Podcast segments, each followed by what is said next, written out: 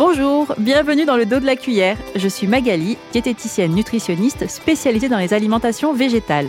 Ce podcast a pour but de partager mes expériences, mes rencontres et mes réflexions sur la diététique et le véganisme. Et aujourd'hui, je te propose un épisode de la série Nutrition où on va aborder dans un format un peu plus court un nutriment pour essayer de faire le point à son sujet.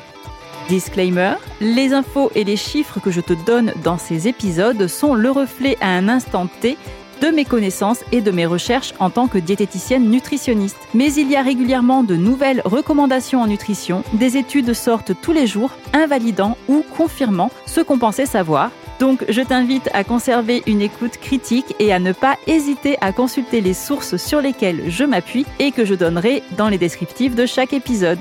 Je te souhaite une bonne écoute.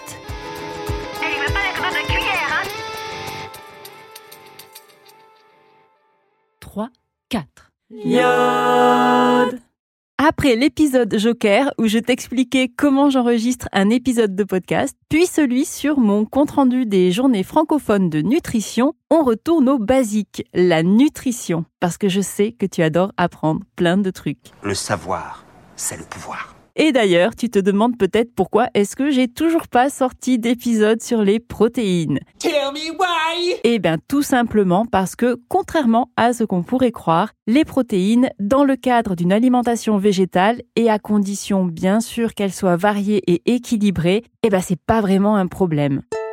Ceci étant dit, je reviendrai dessus dans un épisode dédié parce qu'il y a quand même pas mal de choses à dire et de mythes à débunker, comme on l'avait vu avec Marie-Gabrielle dans l'épisode sur les mythes alimentaires. Les protéines végétales contiennent bien tous les acides aminés indispensables, dans des proportions différentes que celles des protéines animales, certes, mais l'ensemble est lié. Mais après l'épisode sur la vitamine B12, je préfère aborder un nutriment dont je trouve qu'on parle peu, en tout cas beaucoup moins que les protéines, et qui est pourtant, à mon sens, hyper important. C'est l'iode.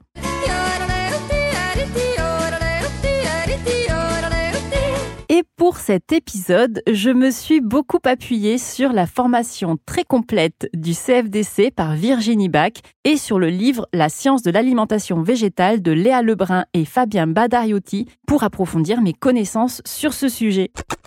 Et à quoi ça sert alors? L'iode est un micronutriment, plus précisément un oligo-élément. Elle n'a pas de valeur énergétique et pourtant elle est essentielle au bon fonctionnement de l'organisme.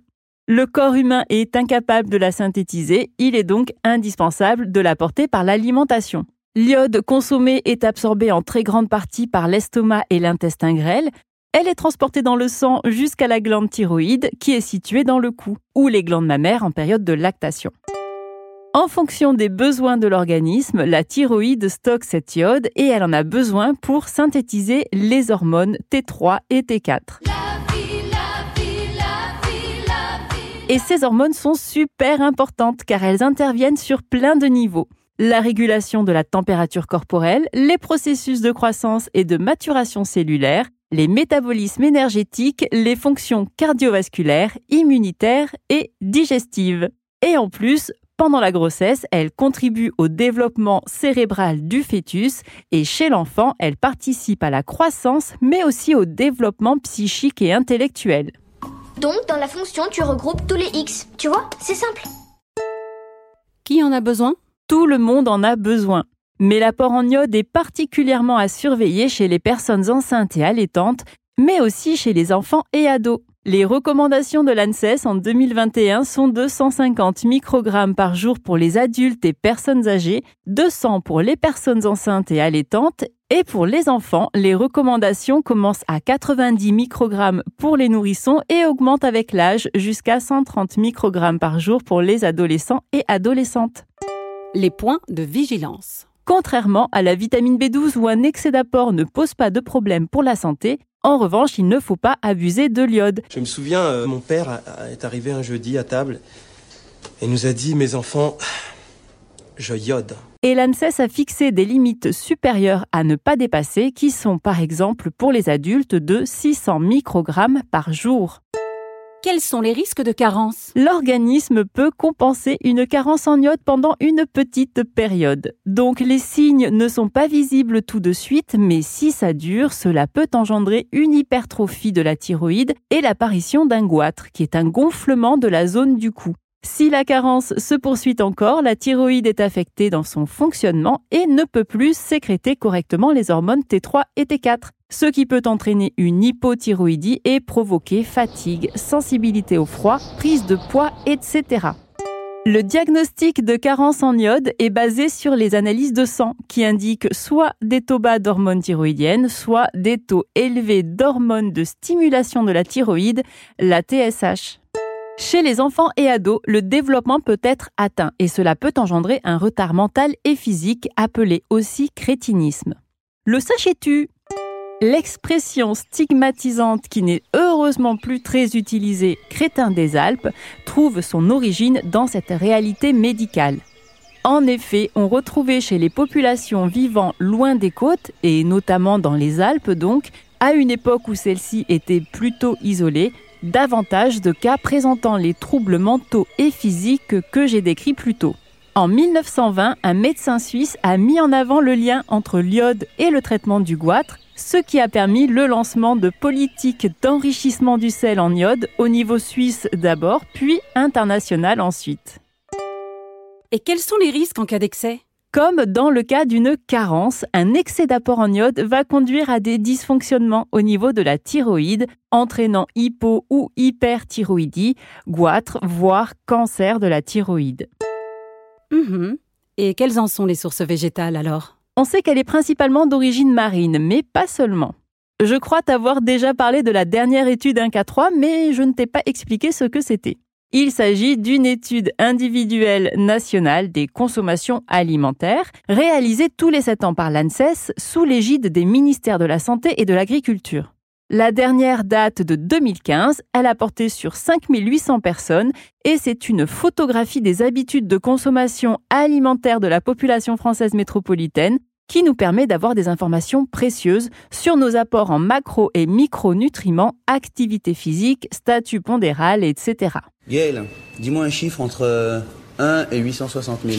D'après la dernière étude 1K3, donc, au sein de la population française métropolitaine, je cite, les VPO, viande, poisson, œufs et produits à base de VPO contribuent à 22% des apports en iode chez les adultes, dont 9,2% pour les poissons, et les produits laitiers à 20%. Les autres importants vecteurs d'iode sont les fruits et légumes et produits à base de fruits et légumes, 12%, les produits céréaliers, 12% également, les boissons chaudes, 7,7%, et les condiments, herbes, épices et sauces, 6,8%. Fin de citation. Chez les personnes végétariennes, les apports en iode vont provenir principalement des œufs et des produits laitiers, dans des proportions qui dépendront de la richesse en iode de l'alimentation des animaux, de la saisonnalité, mais aussi des produits d'hygiène utilisés. Le sachet-tu un rapport de l'ANSES de 2005 rapporte que dans 90% des élevages, je cite, les produits iodés pour le maintien de l'hygiène autour de la traite sont responsables d'une augmentation de la teneur en iode du lait. Le trempage du trion avec un iodophore après la traite induit une augmentation comprise entre 33 et 54 microgrammes par litre de la concentration en iode du lait, même quand la mamelle est lavée avant la traite suivante. Fin de citation. L'iode utilisé dans les produits de nettoyage multiplie donc presque par deux la teneur en iode du lait. Et pour les alimentations végétaliennes, là ça devient un peu plus compliqué. L'iode qu'on peut retrouver dans les fruits et légumes ou céréales est assez faible et très variable en fonction de la richesse des sols en iode, de la saison, etc. Il y a bien sûr le sel qui est enrichi en iode en France, et c'est déjà pas mal, mais cet enrichissement ne permet pas à lui seul de couvrir tous nos besoins, puisqu'il faudrait dépasser les recommandations nationales sur la consommation de sel pour atteindre le minimum recommandé en iode, donc euh, bon bah c'est moyen. Car tu es le sel. La seule source importante d'iode d'origine végétale qui nous reste, c'est donc les algues. Si tu as l'habitude d'en consommer régulièrement et vu que le corps peut stocker l'iode pendant un petit moment, bah c'est nickel. Mais là aussi, la teneur en iode des algues varie beaucoup d'une variété à l'autre. Et même au sein d'une même variété, ça dépendra du lieu ou du moment de la récolte. Quoi qu'il en soit, tu peux utiliser les algues, si tu aimes ça, pour couvrir tes besoins en iode. Soit une consommation hebdomadaire ou mensuelle d'une algue riche comme l'algue wakame par exemple, soit une petite quantité plus régulière d'une algue un peu moins riche comme l'algue nori. Cela dépend de tes goûts et de tes habitudes alimentaires. Sinon, si tu n'as pas l'habitude d'en consommer régulièrement, ce qui est le cas d'une grande partie des Françaises et Français, il te reste la supplémentation. Et en général, il est conseillé d'utiliser une complémentation sous forme d'iodure de potassium plutôt qu'à partir d'algues à cause de la variabilité de leur teneur en iode que j'évoquais un peu plus tôt. Remarques et infos diverses. Focus sur les aliments dits goitrogènes. Certains végétaux comme les choux, choux-fleurs, radis, navets, manioc, soja, etc. contiennent beaucoup d'éléments inhibiteurs de captation de l'iode par la thyroïde. Ils sont donc déconseillés en grande quantité quand on a déjà une carence en iode. Par contre, si les apports en iode sont couverts, les bénéfices sur la santé de ces aliments dépassent largement ce risque. Une étude de 2016 révèle qu'il faudrait consommer un kilo de crucifères crus par jour et pendant plusieurs mois pour perturber le fonctionnement de la thyroïde. Ça fait beaucoup là, non? En conclusion, si tu as une alimentation végétarienne avec des produits laitiers et des œufs, pas de problème pour tes apports en iode. Si tu as une alimentation végétalienne, il est conseillé d'utiliser du sel de table iodé. Attention, les sels naturels ou traditionnels ne sont pas enrichis. De consommer des algues en adaptant par rapport à la teneur en iode de celle-ci. Ou tu peux juste te supplémenter. Il existe pour les véganes des suppléments multivitamines très pratiques qui contiennent de la vitamine B12, de l'iode et les autres nutriments à surveiller.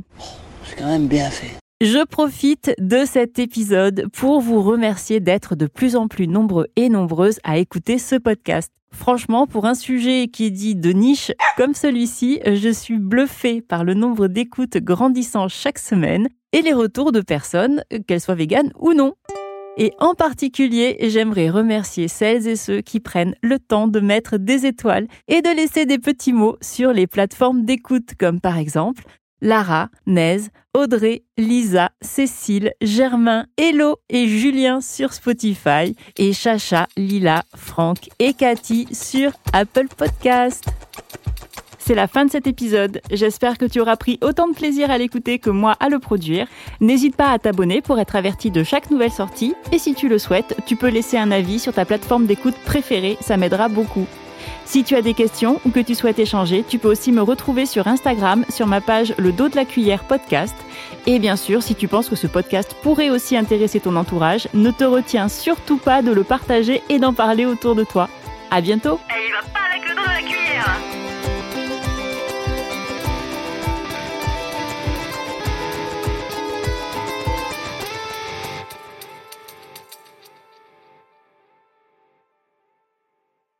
Parce que je sais que tu adores apprendre et légumes. De 600 mg. Profit de la thyroïde. Il était bizarre celui-là. Plus stable. Il est conseillé. à cause de la variabilité. À cause de la variabilité. Ah, mais non. Dédié. Ah, ça faisait longtemps.